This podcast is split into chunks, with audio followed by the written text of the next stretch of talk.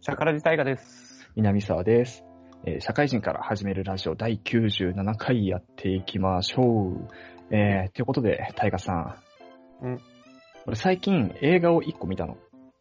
はいはい。まあ、ドラゴンクエスト・ユア・ストーリーってやつなんだけど。あーめっちゃ批判されてたやつね。ああ、ご存知批判されてるのは知ってる。ああ、見てはない。うん。まあなんかネタバレとかあるし、なんか賛否両論あるから、なんかあんまり、まあね、話を掘り下げるってことはしないんだけどさ。はいはい。まあ俺、ドラゴンクエストってやったことなくて、うん。あれなんだっけドラゴンクエスト5のなんか天空の花嫁かなんか。はい。うん。確かそうです。紫ビアンカととだよ。あ、そうそうそうそうそうそう、はいそうはい。がなんかまあモデルになってるらしいっていうのは知ってたんだけど。はいはい。で、まあその作品をまあ見て、ちょっとした感想なんだけど、うん。まあなんか作品そのもののね、なんか批判だったりとか、その感想みたいなところはいろんな人多分言ってると思うから、有名だし、うん。まあ割愛するとして、なんかね、いやまあこれと、なんか前々回かなんかに、俺が最近アニメ見てますみたいな話したじゃないあー見始めたみたいなね。まあ、あそうそうそう。で、なんかそこの二つをちょっとね、考えたときに、なんか俺の、そのなんだろう、物語とか、フィクション作品とか見て、うん。見たときに、まあ何を重視するのかみたいなね、どういう作品が好きなのかみたいなはいはい。のの傾向がなんかなんとなく見えた気がしてきて。うん。で、まあ今回のドラゴンクエストユアストーリーに関して言うと、まあ俺あんまりまあ個人的には好きじゃなかったのよ。パス。うん、そうね。うんまあ、ドラゴンクエストを知ってる人が見たら、なんか、まあ、なんか違うとかっていうところで起こっているとか、そういうわけじゃなくて、まあ、知らないからね。はいはまあ、単純に作品としてなんか面白くないなって思ったんだけど。い。うん。まあ、多分そのね、ななんかね、最たるとしてね、なんか見終わった後に、なんか特に感想残んなかったんだよね。あーなるほどね。はいそうそうそう。で、なんか前回のアニメの話でも、なんか最近のその、異世界転生系のアニメみたいな話をしたじゃないうんうん。まあ、なんかその時もなんか大河に、まあ、見方が多分た南沢ちょっと違うみたいなこと少し言われたけど、うん。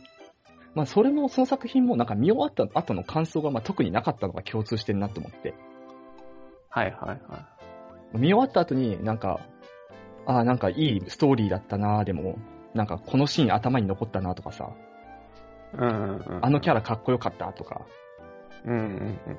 なんかそういうのが特になかったんだよね両方とも共通して言えんのがはいはい。でそんでちょっと思い出したのが子供の時のデジモンアドベンチャーっうん。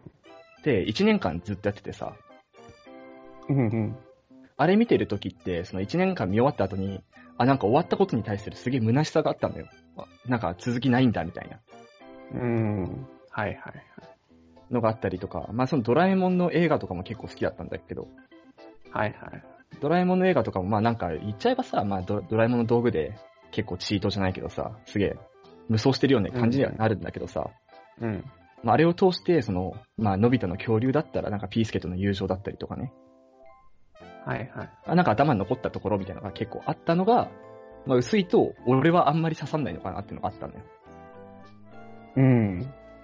で特に結構ね、俺はその器用じゃないからさ、作品に合った見方みたいにできないタイプっぽくて、はいはいはい。この作品はこういう楽しみ方が正しいとかって、そういうのちょっと難しくてさ。うんうんうん。だからなんか小説とかは結構推理小説ってあんまり好きじゃないんだよね。うんうんうん。見終わった後に、ああ、あいつが犯人だったんだぐらいしか残らんから、うんうん。みたいなのがあるんだけど、大河ってなんかそういうなんか物語で、こういうのは好き、こういうのは嫌いみたいなのってなんかあったりするのうーんまあ、南里と大体一緒だけど、まうあん結構哲学チックな考えさせられる方が好きではあるよね。ああ、はいはい。あと、僕は単純に、まあデジモンも多分そうだけど、うん。長い方が好きだね。うんうんうん。単純に長ければ多分好き。はいはいはいはい。仮面ライダーとかも見てるのうはん多分そうだし、はいはい。あの、単純に50話とかあれば、時間による感動っていうものが必ず来る。あ、ある、あ、 そうかもそうかも。あ、それそあれるね。が映画だとすごい薄い。うんうん。っていうのが、まあ、個人的にはまあ、ある。すごいある。あそれこそそさ、れクラナドとかさ、うんうん。あれってまさに最たるもんじゃん。長いじゃん。長い。40話ぐらいあるもんね。し、そのゲーム、ゲームじゃねえ、ゲームもそうだし、うん。アニメもそうだけど、その中の時間の経過の長さっていうのも結構重要。まあ、あ、はいはいはまあ、それ一概に言えないな。スラムダンクとかも好きだから。あれは半年だし。そうだね、あれ1年ない。まあ、あ、濃さだよね。なんかね。うん。まあ、そこら辺の感じられ方がすごい重要だから、基本的に僕はヒューマンが好きなんだよね。はいはいはい。人。間の内部が好きだから、はい。そういうとこでいろいろ自分だったらこうとか、あが、こう、トランス、なんかこう、シンクロできる部分とか、あ。はいはってい。いうのがないときつい。だから結構異世界転生ものとか、結構僕もダメな方。ファンタジーとかね。例えば、ハリーポッターとか。はいはい。うん。まあ、ハリーポッターはもう頑張れば多分入り込めるんだろうけど、入り込みにくい。フファンタジックすぎて。自分だったらが通用しにくいっていうか、そうそうそう。イメージしにくいっていうね。ななんか前言ったその見方が違うっていう部分は、うんその、そういうアニメっていうのは、まあ皆さんが言ってるように、こういうキャラかっこいいよね。こういうシーンかっこいいよね。っていうのが、を見るべきだと思うんだけど、うんそれがないっていうのは、そもそもそのアニメがダメなんだよって話だと思うん だよね。別に南さんがどうこうとかじゃなくうて、ん単純にその映画がの出来が悪い以上って感じが気がする。 そう。タイム的にはなんかそういう二つの、なんかアクションだったらやっぱそうじゃん。こういうキャラかっこいいよね。こういうシーンかっこいいよね。 うん。っていうのがないってなったら、そのアニメに何があるのっていう。 そういうことだね。何もないんじゃん、そうみそたういなね。そうそうそうそうそう。まあ面白いんだったらいいんだけどね。そのギャグとかでさ。そういうのもないでしょ。ってなったら、そのアニメ何もないじゃん、みたいな。 じゃあお前、ダサくじゃんみたいな。 そんな気はしちゃうね。そうだね。まあね、僕、ドラゴンクエストに関してうは、んあの、すごいね、やっぱグラフィックめっちゃ綺麗だったのよ。うんうんうんうん。まあ、大河にしか通じないっていうか、まあ、聞いてる人に通じるかわかんないけど、そのグラフィック担当が、パチンコの戦国を取りを担当してる白組って会社なのよ。ああー、はいはいはい。で、まあ 3D キャラで動くんだけど、まあすげえそこはめっちゃ綺麗だったんだよね。戦国止めの 3D だと。いいい 3D なのか、あれが。まああれは、まあなんか予算みたいな都合もあるだろうけど、結構俺は好きなのよ、あの 3D が。へーなんか、アニメっぽいなって感じだよね、あれ。あまあそうだね。確かまあグラフィックすごかったんだけどね、やっぱね、グラフィックがすげえなで終わっちゃったね。に。うん。だからそこに何かの感動がない、シーン的な感動がないといけないんだよね。そうだね。まあなんかドラゴンクエストプレイしてたらちょっと違ったのかなとも思うけど、まあ、そのドラクエが何を伝えたかったかわかんないけどね。実際はその、ヒューマンストーリーを伝えたかったのかもしれないけど。まあそれが南沢に伝わんないっていうことは、つまりそういう作品だったっていう話なんだと思うけどね。まあなんか、ネタバレ込みでちょっと話したいこともあるから、それはエンディングでちょっと話そうかなっていう。はい。了解です。じゃあ、本編やっていきましょう。今日は大河の世界史やっていきますので、お願いします。はい。はい、本編です。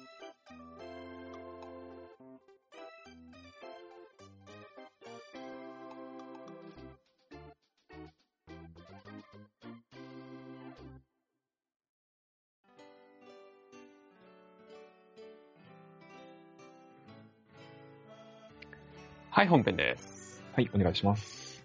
えー、と、今回ですね、ローマの第3回目ですね。やっていきます。はい違うわ、第4回目ですかね。4回目っぽい。4回目っぽいですよ。で、えっと、前回クレオパトラやりましたね。うんうん、あ、そうだそうだ。そう。クレオパトラがカエサルと、えー愛人になって、うんちゃらうんちゃらとうん。いう形で、えー、まあ子供を産んだまで行ったのかな。うん。カエサルとの子供を産んで、で、カエサルが暗殺されちゃったようん。と。で、その前は、えーカエサルが三島政治を行って、ローマをすごい半島を広げてですね。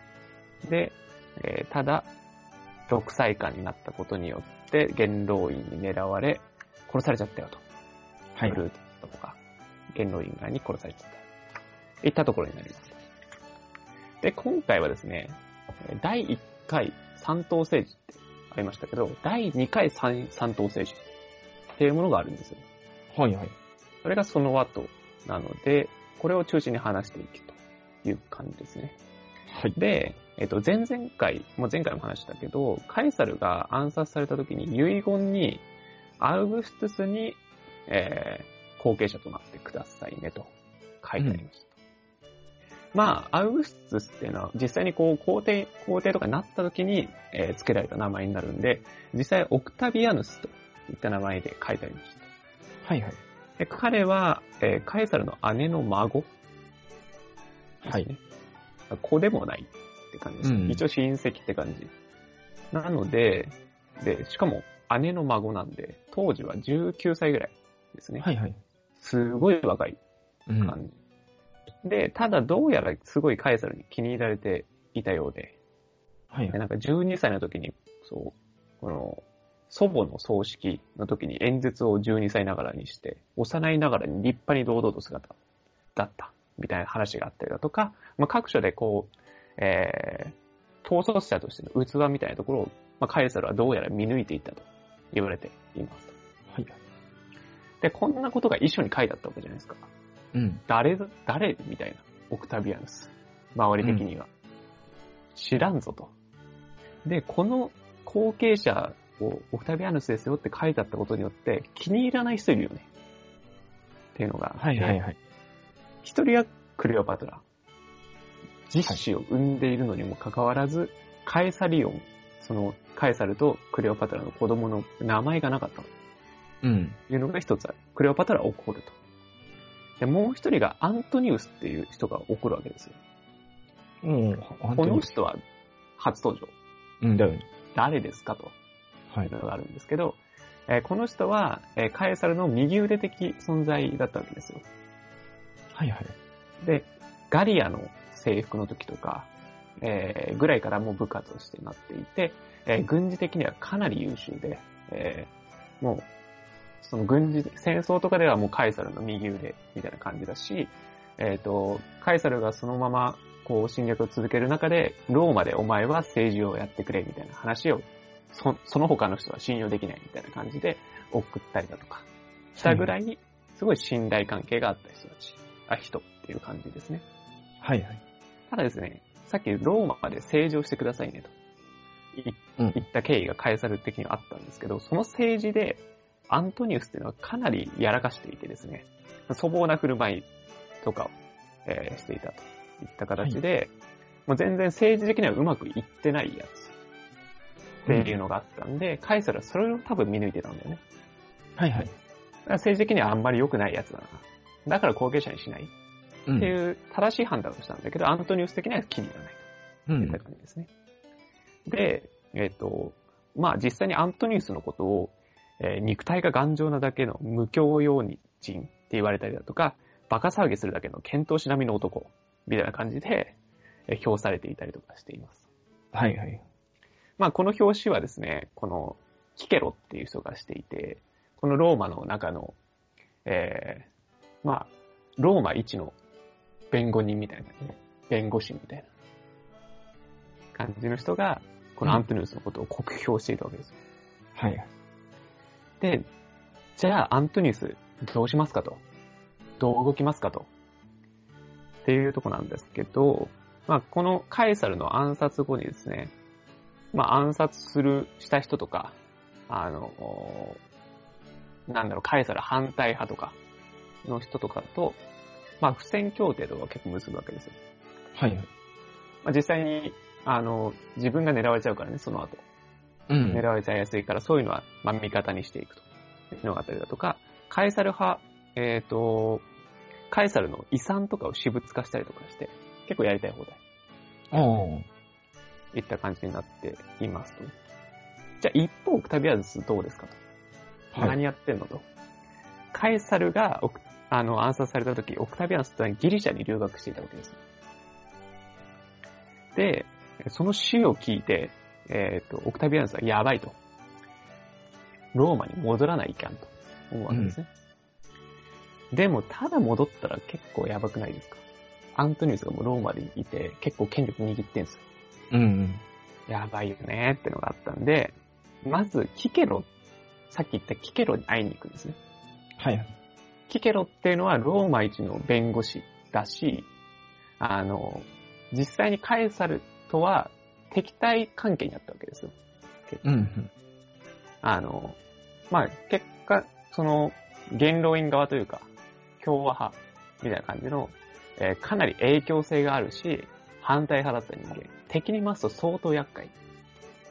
みたいな感じなので、まずはいキケロに会いに行くんだよね。で、キケロをまず敵に回さないようにする。はいはい。っていうのが、すごい重要だと思って、そういう行動を取ったわけ。で、キケロはキケロで、あの、アントニウスには呆れてるわけですよ。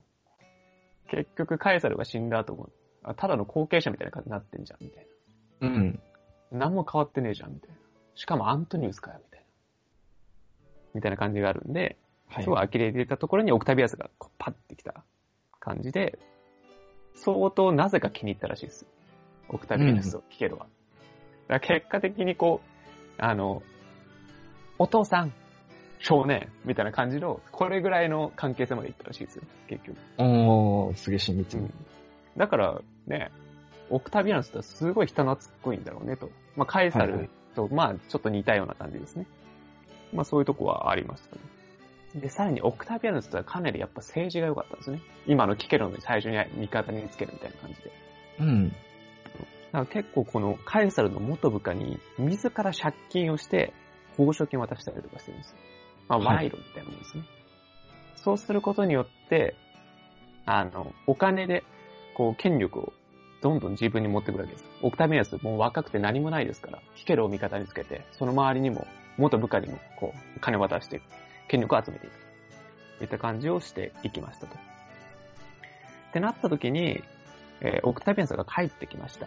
で、あの、遺書には、オクタビアヌスだって後継者は言われています。うってなった時に、で、アントニウスは割となんか、あの、いい感じでなんか、後継者ぶってるみたいなところがあるんで、なんかちょっとアントニウスのくぼいけが怪しくなってくるんだよね。権力的に。あれ、オクタビアヌスじゃないみたいなうんうん。感じに、ローマ的には傾いていくわけですよ。ただ、ここでオクタビアヌスが、ちょっと問題だったのは、年齢が若いんだよね。まだ。うんうんこの頃政治の実権を握るってなった時に、元老院に入らないとダメなんだよね。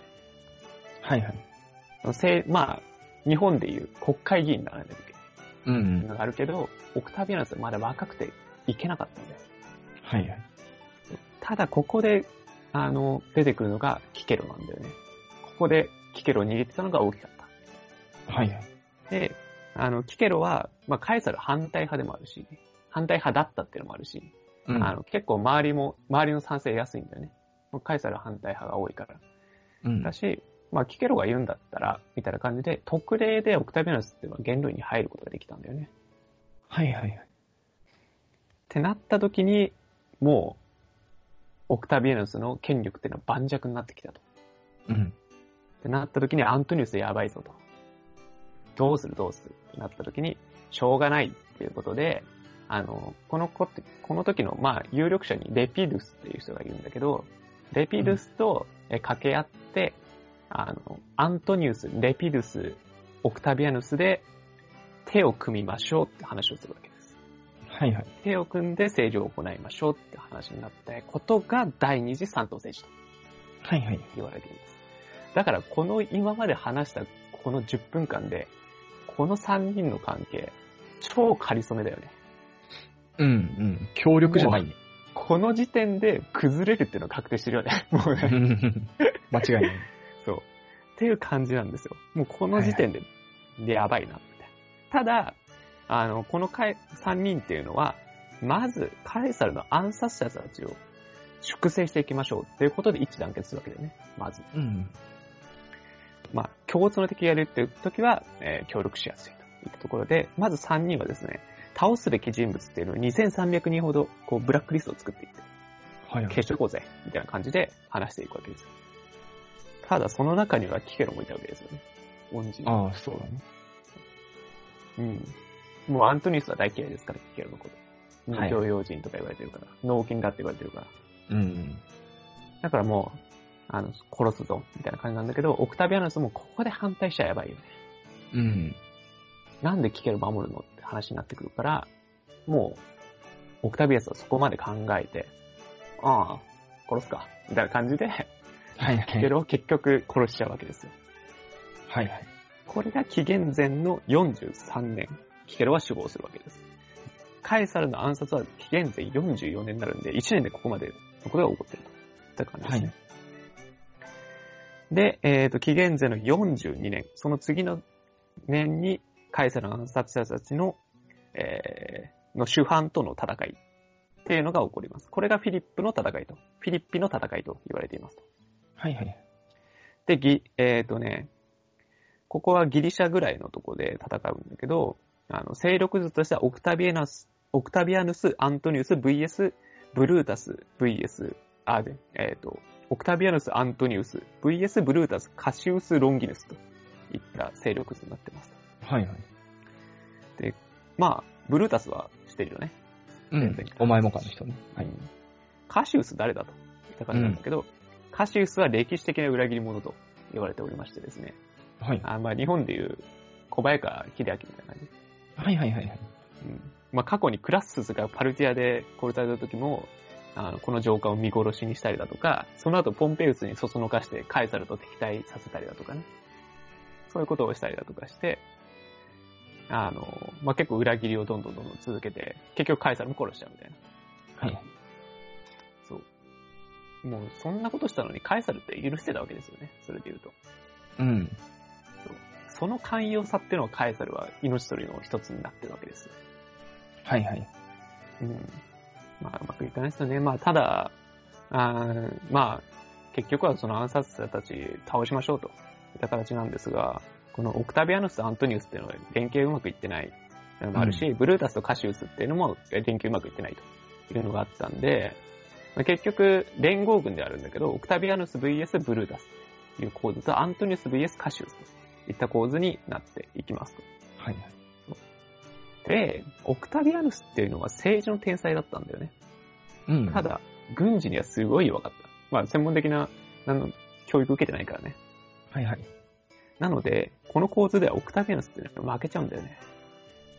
うんただ、アントニウスっていうのは勝つ。っていうところになって、全体的にはカエサルたちの、後継者たちの勝ち。まあ、カエサル、えっ、と、オクタビアヌス、アントニウスの勝ちとなりました。うん。っていう感じなんですが、まあ、これでます、あの、アントニウスっていうのはオクタビアヌスを、まあ、軽く見るわけですよね。うん。うんそう。で、えっ、と、まあ、それで、なんとなく、カエサル暗殺者たちの主犯っていうのは倒しましたよっていう流れになって、えーこのレピドゥスと、えーアントニウスと、えーオクタビアヌスっていうのは、まあ、再度、えっ、と、まあ、手を組みましょうっていう確認をして、東、東側はアントニウス、西側、ローマ側はオクタビアヌス、北アフリカはレピドゥス。で、それぞれ反対勢力っていうのを抑えていきましょうね。っていう話を、えーここでしましたと。いったところで、まあ、ローマ国内はなんとなく収まった感じはあるけど、うん。そうなったら次何が起こりますかというのが次になります。はいはい。っていうところで本編終了していきたいと思いますので、じゃあエンディングです。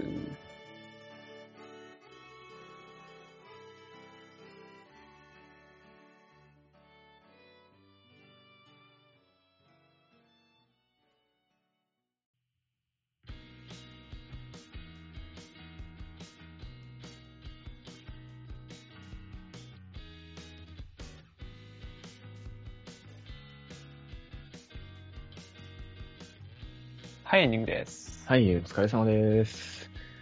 いやはや、三党政治とは名ばかりの、あれですね。蛇なめくじカエルみたいなね。この時は権力ですからね。うんう本当にん。権力が欲しいからどうするか、みたいうんう。なん感じだからね。なんか勝手な印象だけどさ、なんか三党政治って聞いた時のか、なんかパッと聞いた印象は、あの、桃園の誓いみたいなね。はいはい。中国あれ、三国志のおあれ、東映の誓いだっけあれ。あれ東映の誓いってもんだわかんない。ごめん、どっちか覚えてないけど。あれか、あの、劉備のやつね。そうそうそうそうそう。うんうんああいうのをイメージしてたけどね。なんか、うんドロドロしてるわ。うん。まあなんか、キーは元老院なんだよね。元老院ってあれでしょまあ、要は単純に、あの、衆議院、貴族院みたいな。そうそうそう。国会あ議の員。あの、元老院の人たちは、うん。基本的には世襲制みたいな感じ。はいはい。なんか貴族制っぽい感じだね。うん。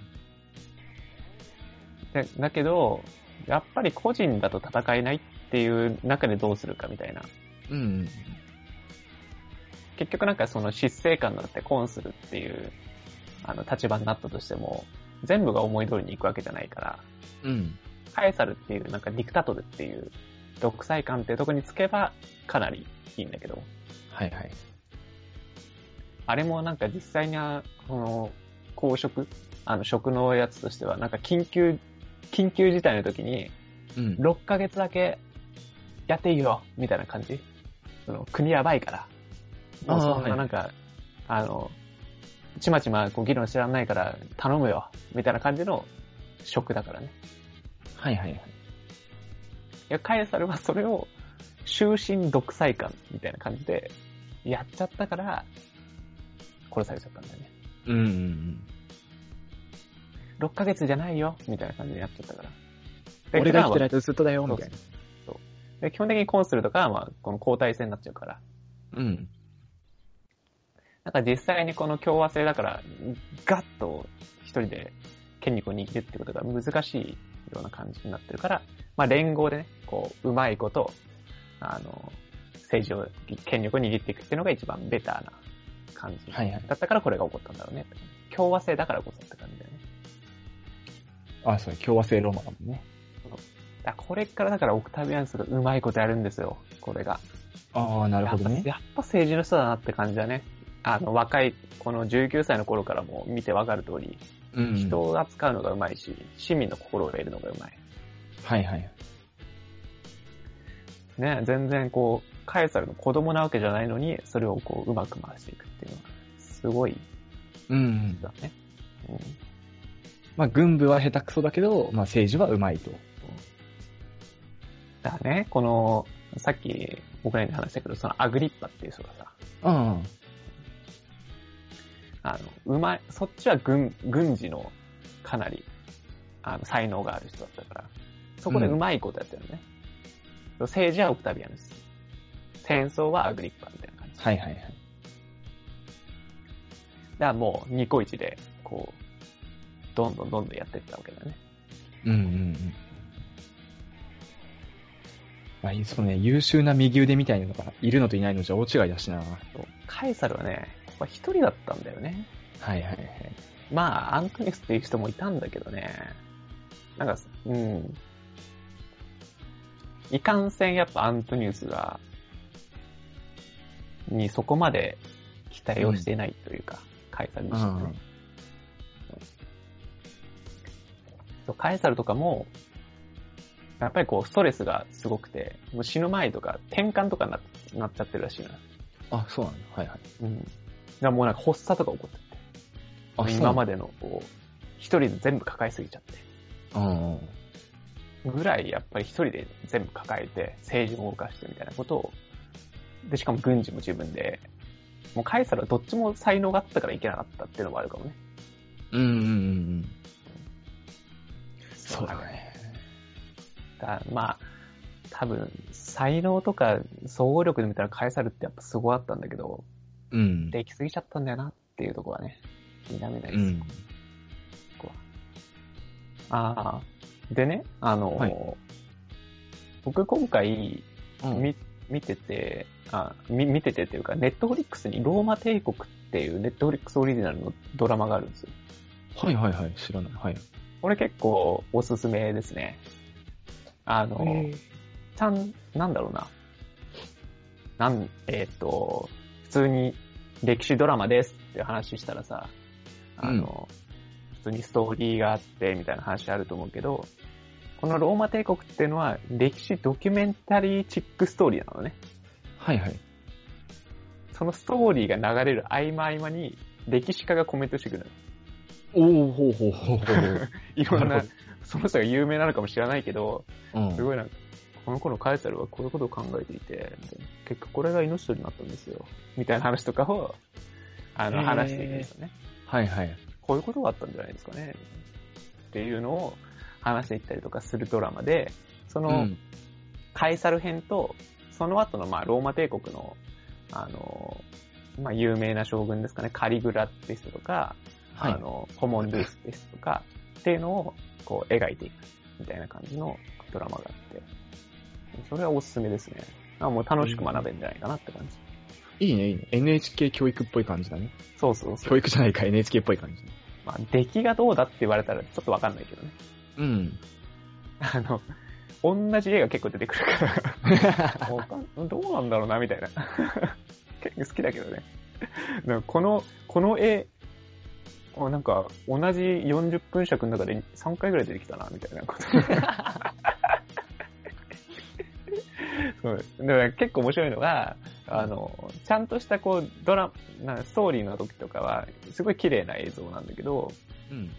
市民とか映すときに、若干こう、砂嵐じゃないけど、ビデオチック、チックなのよ。あ、はいはいはいはい。なんだろうはい昔っぽい感じをはい出はいはい。してくるのよ。そう。そこがなんかちょっと、あ、なんか歴史を見てるなって感じはやっぱする。ああ、なるほどね。なんか農民が、あ、農民じゃないや、ローマ市民がこう建築、建築をやってる姿とか映すときは、なんかちょっとこう、すごい昔の映像チックな、フィルターかかったような映像が出てくるんで。ノノイズ入ってるみたいな感じあその。うそうそうそう、ノイズノイズ。そうそうそう、ノイズみたいな感じで入ってくる感じで、非常になんか、うん、歴史を覗いてる感みたいなとこは感じられるかもしあ、いいね、いいね、それ。れない。ネットフリックス入ってる人はまあぜひ。はい。だからぜひなんかあれだね、あの、今、オクタビアヌスやってるけど、その後、その、代々、ローマ皇帝みたいなのあるけど、まあそういうのはやっぱピックアップしていきたいなって気がするわ。うん、うんいいね。面白いんだよなちょっとなんかそれをなぞっていくと、うん本当なのか、なんかよくわかんないけど ね。裏付けがあんまりないまま話すことになるけど。はいはいはい。でもいいよね、そういうなんか歴史家のコメント入りとかちょっとなんか、そういうのちょっと見てみたいわ。本当っぽいじゃん。うん。大河ドラマとかもちょっとそういうパターンも見てみたいもん。うん。ねえ。まあ、あれ、あれはもう、大河ドラマは脚色に脚色重ねてくから、もう、まあまあもう無理だけど ね。一年じゃ無理、もたんよみたいな。そうだね。 一年やるからね。本当のことしかいね、言えなかったら結構厳しいと思うわ。うん。架空の人物出てくるもんね。今のキリンが来るもん。そうキリンが来る見てる見てる 見てる。あれもだって、明智行き、移動しすぎでしょみたいなと こ結局。お前信頼されすぎだろみ たいな。お前位置むず、まだ、まだ全然多いだろみたいあれだもんね、なんかコマだっけな。うん。コマとかさ、あの、先生とかいるじゃん。その、坂井正明さんが演じてる。東安先生ね。トワン先生。あれとかだっていないんでしょ東安先生がどうなんだろうね。わかんないけど。実在の人物じゃないって聞いた気がするんだよね。うん。いなそう。いなそう。いなそうだよね。ねえ。なんかもう、明智の周り超優秀ですみたいな感じだもんね。うん。あの、濃姫とかもね。機長とか。そう、機長はすごい優秀。裏、裏で信長をめちゃくちゃ引っ張ってましたよ。みたいなそうだね。多分違うとは思う けどね。そんなんではないと思うけどね。実際には。でもまあ、それを面白く見させてくれるんだったらいいんじゃないですかって感じ。まあそうそうそう。なんか別にね、歴史なぞったストーリーが見たいっていうよりはね、なんかそれっぽいドラマが見たら楽しいっていうね。 うん。そんな感じですかね。いや、今の、ちょっとさ、明智光秀つながりなんだけどさ、うん。俺明智光秀のドラマで一個すげえ好きなドラマがあって、はいはいはまあ2時間の、まあ、ドラマであの、連続ドラマとかじゃないんだけど、い。うん。タイトルが明智光秀神に愛されなかった男ってやつなの。はいはで、まあそれも、それも脚色すごくて、いはい。うん。なんだったらその明智光秀を描いたストーリーのはずなのに、このた、この作品はフィクションですっていう注意書きが出るぐらい。ああ、はいはい。で、えー確かね、明智光秀をね、えーっと、唐沢俊明さんが演じてて、うん、うん。で豊臣秀吉を、あ、なんだっけ、柳葉敏郎さんかなうんうんうん。が演じてて、あの、その二人がめちゃくちゃなんかい友情ストーリーなんだよ。なんだったら。うーん。はい。その二人で頑張って信長を支えていくみたいなね。はいはいはい。で、最終的に本能寺の変で、あの、信長を明智が撃っちゃうわけじゃん。うんうん。ああ、見た気がするな、それ。はいで、撃った時に、その、後に、あれですよ、中国大返しで豊臣秀吉が帰ってきた後に二人が相対して、はい。うんうんうんうん。他に道はなかったのかみたいな。頼語り合いをするわけ。そうそうそう、友情の話みたいなのがあって、っていうストーリーなんだけどさ、まあ、脚色だらけですよ。多分そんなやりとりしてないよ、あの二人。うんうんうん。でも、俺すげえ好きだったんだよ、その作品。はいはい。だし、まあその作品のせいかね、なんとなく俺の中で、明智光秀ってすげえいいやつってイメージがね。そうね。まあなんかその、本能寺の変っていうのを中心に置いたときに、いろんな謎があるからね。うん。まあだから豊臣秀吉っていうのは知ってたんじゃないかっていう、うんうん。実際ね。あんだけ早く動けたってことは。うんってことは、光秀とそう共謀してたんじゃないかっていう線からいったんだろうね。そうだね。共謀というか。なんとなくそういう察してたみたいな。そうそうそう。言ってたんじゃないかみたいな。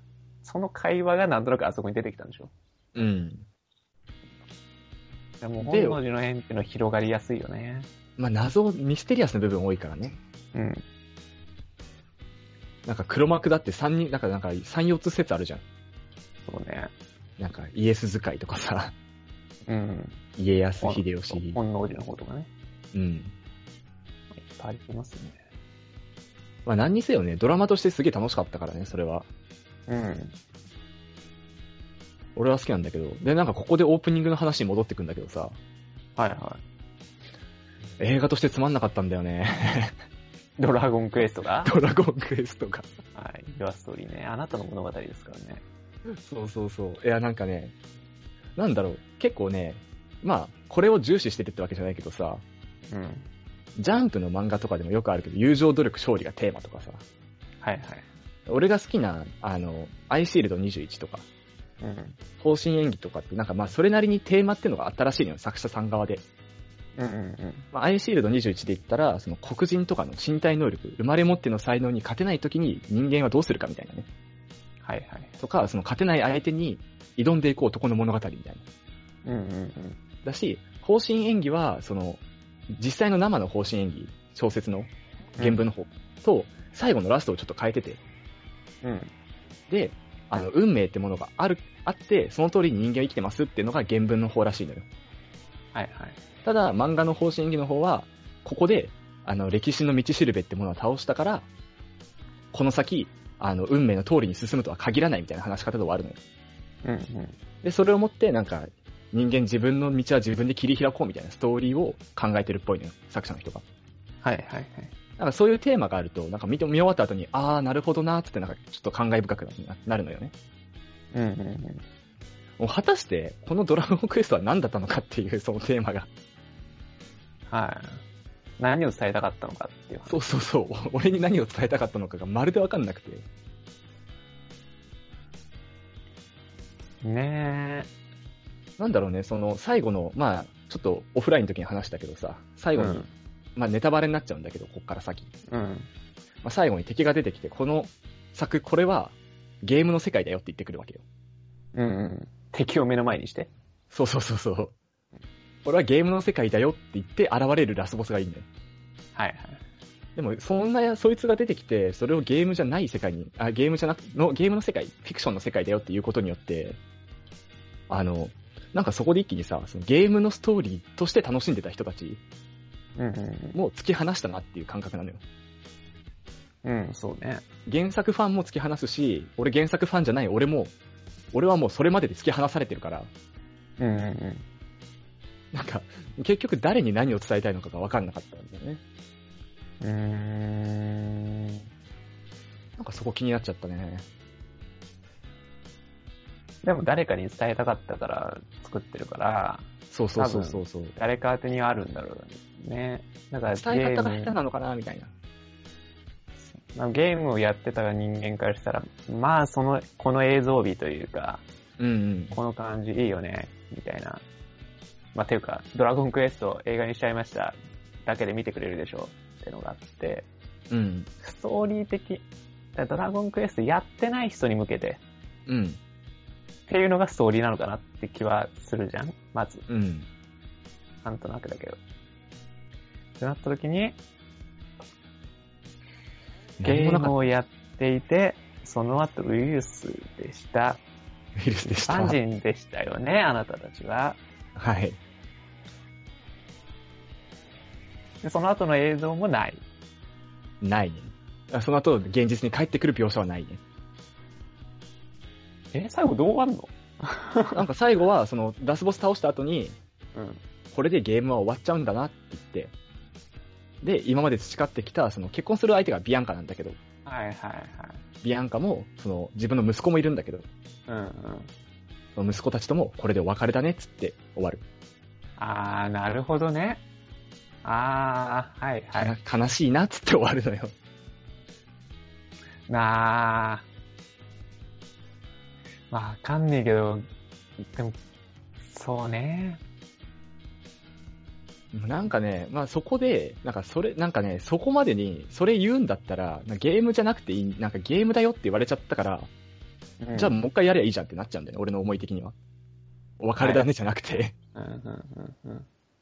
あ、でも絶対やらないじゃん、でも。その、ここまでやっちゃって、記憶消去されて、みたいな感じで、なんか、言ったら、もう絶対、でもなんか、その今の話を聞いて、 うん。そのゲームの中にしかない幸せってあるよね、みたいな話を伝えたのかも。な、な、なんだろうな。あこの短い圧縮したそのゲームの中にも、すごい素晴らしいライフがあって、感動できるよね、みたいな感じ の話なのかなって思っあ。なるほど、それは、な、あるかもしんないな。た。うん。だからゲームの中の人生ってあるじゃん、みたいな。 はい。だから現実ってやっぱ辛いけど、そういうゲームだったら、でも、それぐらいの体感って今後できるかもよ。そしてそういうのもいいじゃん、みたいな話を伝えたいのかなってちょっと思ったわ。無理やり解釈すると。無理やり解釈してね。うまあなんだったら、その、まあ主人公ん。うん。は、あの、子供の時に母親に買ってもらったドラゴンクエスト5が大好きで、うん。ずっとプレイしてたみたいな。何回もプレイしてみたいうな。ん。で、今回 VR でプレイできるから VR でやろうみたいなね、はいはいはい。感じで、まあプレイするんだけど、うん。なんかそこでなんかね、いろんななんかフローラっているんだけど、お嫁さん候補あー知ってるビアンカうん。そうそう。で、フローラがなんか優しく接してくれるんだよね、いろいろ。そうだね。原作通りだね。あ、そうなんだ。うん。で、なんか主人公は最初フローラと結婚する予定だったんだよね。ああ、原作通りだね。うん。でも、最後にフローラが、なんか変な薬を飲ませて、うん。あこの薬飲んだらあなたは自分の気持ちに素直になれますと。あー、うんうんで、その薬を飲んだら、あ、やっぱ俺ビアンカのこと好きだったわ、つってビアンカと結婚するの。はいはいはい。で、なんかそこも、なんか実は、その実はこの世界がゲームでしたの伏線になってたみたいなね、扱いで。ああ。主人公は最初、このゲームをプレイする前に、今までずっとビアンカをお嫁さんにしてたから何回も、うんうんうんうん。今回はフローラにしてみるかと思ってプレイしたらしいのよ。はいはいはいはい。で、でも、あの、まあ、プレイするときに記憶を失っちゃうから、うんうんうん。でも本当は、あの、ビアンカが好きなんだよね。ずっとう、んずっとビアンカ選んでたから。はいはい。で、フローラさんはその薬で何をさせたかっていうと、その、プレ、プレイヤー本人のその記憶を一部呼び、呼び覚まして、ビアンカが好きっていう思いを芽生えさせたみたいな。ああ、そういうシステムをまず組んどいたって話そうそうそう。 うん。なのよ。なんか、だから、そのフローラさんが優しくて、その、本当は主人公がビアンカ好きなのを分かってたけど、分かってたから後押ししたっていう印象よりは、プログラミング通 り動いてるっていう印象になっちゃった。急にね。あ、あの時のプローラさん、プログラム通り動いたんだな、みたいな。な、な、なんだろうね。その事実を伝えたかったのかなんか。えそっか。なんか違うな 思ってたのと違うなまあちょっとね、見てほしいっちゃ見てほしいんだけど、いやもうね、まあなんか、めちゃくちゃ酷評したいわけじゃないんだけど、うん。単純に面白くなかったね。いや、それはだ、それがダサくっつうんだよ。うん、なんか、なんだろう。バリ雑言浴びせるほどひどくはない。いや、一番ダメなパターンじゃん、なんか、印象に残んないみたいなやつでしょ。なんかよくわかんないけど。多分1年後には忘れてるね、これ。見たな、みたいな。 そうそうそうそう。あ、な んか、なんも残んなかったやつでしょ、みたいな。 まあ好きな人がいたら、本当申し訳ないんですけど。うん。いやーまあ、想像通りって感じだ な。見なくてよかったなって感じのしますわ。一回大河の意見も聞いてみたいから、ちょっと見てみてほしいんだけど。まあね、あえ、あえてそれを借りるってのもよくわかんないけどね。あまたある映画の名作の中からね、まあそうだね。宮下さんってそんな映画見ないじゃん。あ、もうでも、最近暇だから結構さ、あそういろいろ見てて、そのなんか賛否両論っていうのをもともと聞いてて、あ、はいはいはい。賛否両論だから、多分火の方はゲーム、好きな人がゲームと違うじゃねえかって切れてんだろうなと思ったの、俺。うんうんうん。だから、3の方はゲーム知らない人は結構3に流れるんじゃないかみたいなね。うんうんうんで俺ゲームプレイしてないから、きっと3の方に行けると信じてた。まあ、多分3は0.5%ぐらいなんじゃないのなんだろうね、多分これね。 うん。3側の声がでかいみたいな。そうね、そんな気もするね。タイガープレイしたことあるあるよ、5は。あ、あるそうんだだ。まさにそれはあるから、原作は知ってるし、さっきの流れは、ほーんって感じ。ではいはいはい。結局あビアン、結局ビアンカ選ぶのもなんか、うん、なんか、あの、世の中の大多数の意見みたいな。 はいはいはいはい。まあ大体みんなビアンカ選ぶからね。あ、そうなんだ、あれ。でもステータスの方はフローラの方が上なんだよね。あ、そうなのね。強いんだよ、そっちの方が。はいはいはい。で実もはまあみんな、そう、みんな幼馴染属性だからさ。あ、そうだビアンねカ。選ぶ。はい。本当はあの夜に寂しく、ビアンカがなんか、ベランダかなんかにいて、はい。あなたはそういう好きな方選びなさいよ、みたいな感じで。なるほどねで。フローラも、選びなさいよ、みたいな感じで、どっちを選ぶみたいな感じになるってことね。はいはい実。際は。そうか、そうなんか、かビアンカ幼馴染か。そうそうそう。その映画の中では、なんとビアンカの方が登場遅いからね、フローラより。え ー、えー、ドン引き。あ、なんかビアンカのドット絵みたいなの出るんだよ。ゲームグラフィックみたいな。え出るんだけど、その 3D で出るのはフローラの方が先だった。そうなんだ。だだか、かららビアンカだってちっちゃい頃で一緒に冒険に出るんだよ。。そうそうう。なんかそこも伏線だったらしくて、プレイヤーがゲームプレイ時に幼少期スキップっていうボタンを押したらしくて、幼少期はスキップされたっていう。ゲームじゃん、も もうゲームだよ。う。ゲームや。映画の中で、ゲームよりゲームやってるわ。なんだろう。 なんだろうね。もうなんか、すれてんなーって、すれてるゲーマーだなーって感じだね。なるほど。私、まあ、機会あったら見てみますよ。本当に暇な時見てみるわ。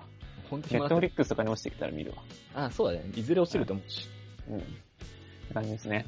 えっ、と、じゃあ、締めていきましょう。はい社。会人から始めラジオはお便り募集しております。えっ、と、番組のえー感想や相談事など、まあ、何でも募集しております。メールアドレスは、シャカラジ199になってもらってメールアドレスです。シャカラジは英語199の数字です。syakaradia199 になってもらってメールアドレスです。ツイッターの DM でもお待ちしております。それではまた来週お相手はタイガと。南沢でした。